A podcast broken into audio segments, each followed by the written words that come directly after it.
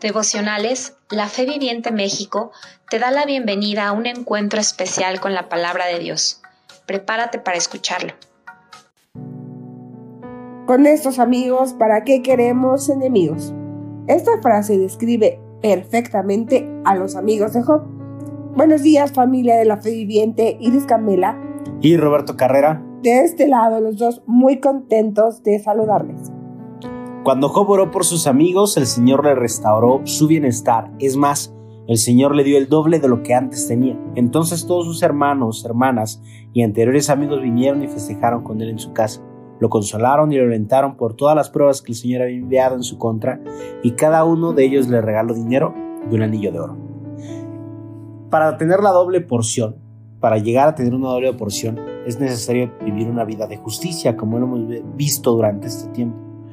¿Cómo es una vida justa? ¿Cuál es una de las características de una vida justa o de un hombre justo? Es justamente eso, orar por sus amigos o, en este caso, que parecían enemigos.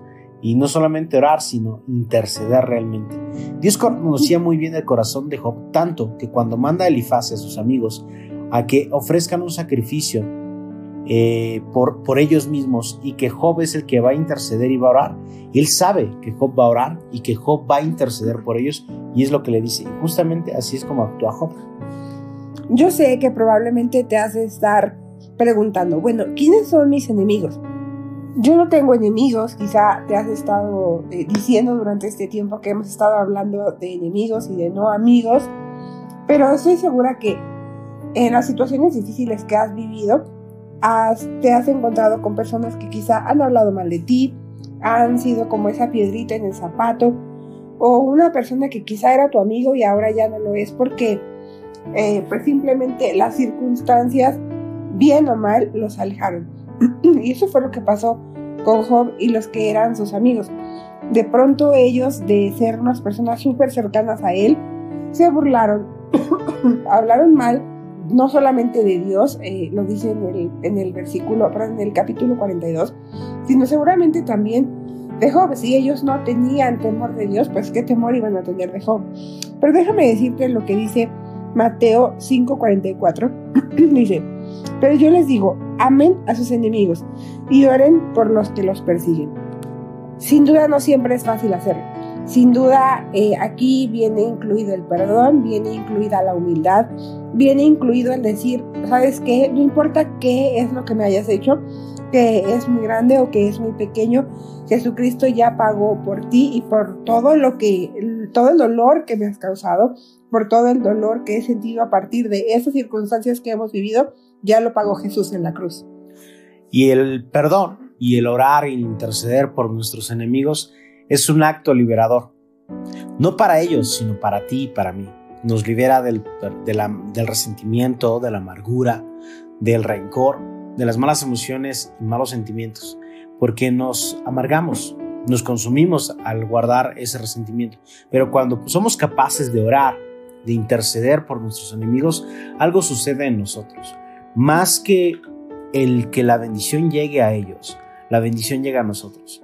Dios eh, está tratando contigo seguramente, así como lo ha hecho conmigo, en orar, e interceder por esas personas que no nos caen tan bien, que nos hicieron daño, que nos lastimaron, que han hablado mal de nosotros, que han hecho algo en contra de nosotros, en contra de alguien que amamos.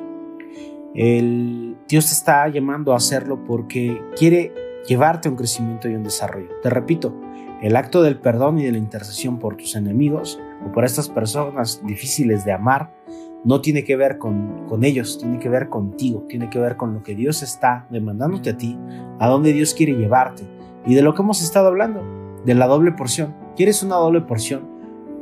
Da actos de justicia. ¿Cuál es un acto de justicia? Bendecir y perdonar, interceder por tus enemigos o por las personas con las que no te llevas tan bien. No hubo ninguna otra cosa que detonara lo que Job iba a vivir de la doble porción, que, que no fuera esto, el orar por sus enemigos. Job hizo muchas cosas bien. Y no te puedo decir que la bendición no iba a llegar si él no oraba por sus enemigos. Quizás sí, yo no lo sé. Pero en la Biblia lo vemos. La última cosa que hace Job antes de que llegue toda la doble porción a su vida es orar por sus enemigos. Debemos tomar ese ejemplo, hermanos. Es lo que detona la bendición de Job y te repito, es la doble porción, porque la Biblia dice que su, la segunda mitad de su vida fue mucho mejor que la primera y tuvo el doble de lo que tenía antes. En todo Dios se lo restituyó. Así que queremos la doble porción, queremos una doble porción de justicia, hagamos actos que correspondan a lo que estamos solicitando. Que tengas un excelente día, que Dios te bendiga. Que tengas un muy buen día. Chao, chao.